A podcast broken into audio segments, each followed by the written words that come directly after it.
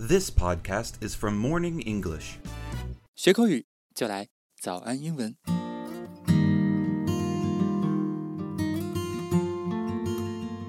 Hello, everyone. Welcome to today's Morning English. This is Colin. This is Winter，欢迎大家收听今天的早安英文。 Hey, Winter, I heard that an important celebrity died. Um, yeah，其实是我们中国 播音主持界的泰山北斗赵忠祥老师呢去世了。嗯，赵忠祥老师真的是我们中国好几代人的这个回忆吧。那我们今天的节目啊，其实就是嗯，跟大家一起来学习一下，嗯，怎么样可以用英文来表达我们对这样一位人物的怀念和哀悼。在节目的开始，给大家送一个福利，今天给大家限量送出十个我们早安英文王牌会员课程的七天免费体验权限，两千多节早安英文会员课程以及每天一场的中外教直播课，通通可以无限畅听。体验链接放在我们本期节目的 show notes 里面了，请大家自行领取，先到先得。 So, Winter, when a celebrity passes away in the West, people will immediately use social media to talk about it.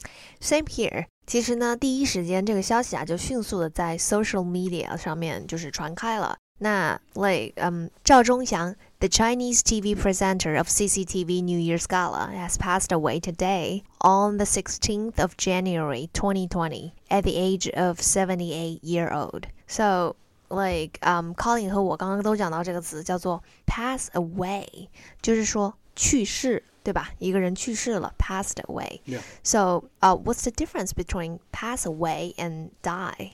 The only difference is that pass away is a softer way of saying it. Pass away and die mean the same thing. 哦，我明白了。就像我们中文里面说，呃，某个人去世了，我们用 pass away，对吧 Yeah. 然后如果直接说，哦、有个人他死了，就是 die，、 Right. 对吧？就这个区别。哦，pass away 是 softer。 Yes. OK， Yeah. He was um, very famous in China, right? 是的，赵忠祥老师在中国非常非常的有名。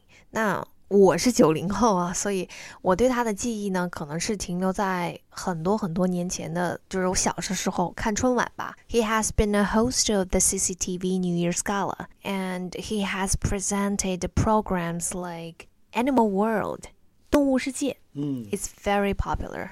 Mm, well, uh, when someone like that dies, we will say things like best wishes to his family. Yeah, best wishes to his family. 希望他的家人能够一切都好，节哀顺变。 Mm, also, you know, it's a it's a great loss for everyone. Right. It's a great loss for everyone. 他的离去对所有人来说都是巨大的损失。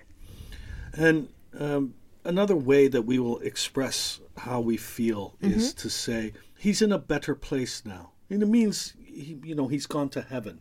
Right. He's in a better place now. 就是他去了天堂，对吧 Yeah. He's gone to heaven. Yeah, he will be remembered forever. 我们永远都会怀念他。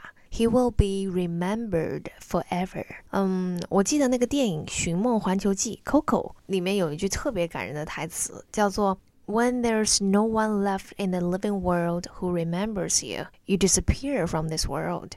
We call it the final death.”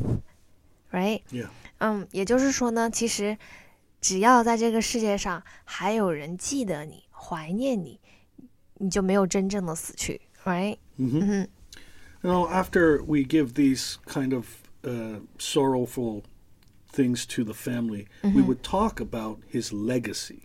Legacy, L E G A C Y, legacy, right? Yes, Uh-huh. yes, legacy. Now, legacy is something that is um, part of your history or remains from an earlier time. So, in this case, it's like how he influenced future generations in his field. And Exactly. all the yeah, and, and all the entertainment he has, he's given us all. Right, right，就是 legacy。如果大家查字典啊，会直接把它翻译成遗产。可是大家要这样来理解这个词哈，就是像赵忠祥老师留下的这些啊，以前的那些非常好的春晚的节目啊，或者是像《动物世界》这样算是艺术作品的这种啊电视节目，对我们来说都是他留下的一个 legacy，right？Part of his legacy. That's right. Not just money. That's right. That's right.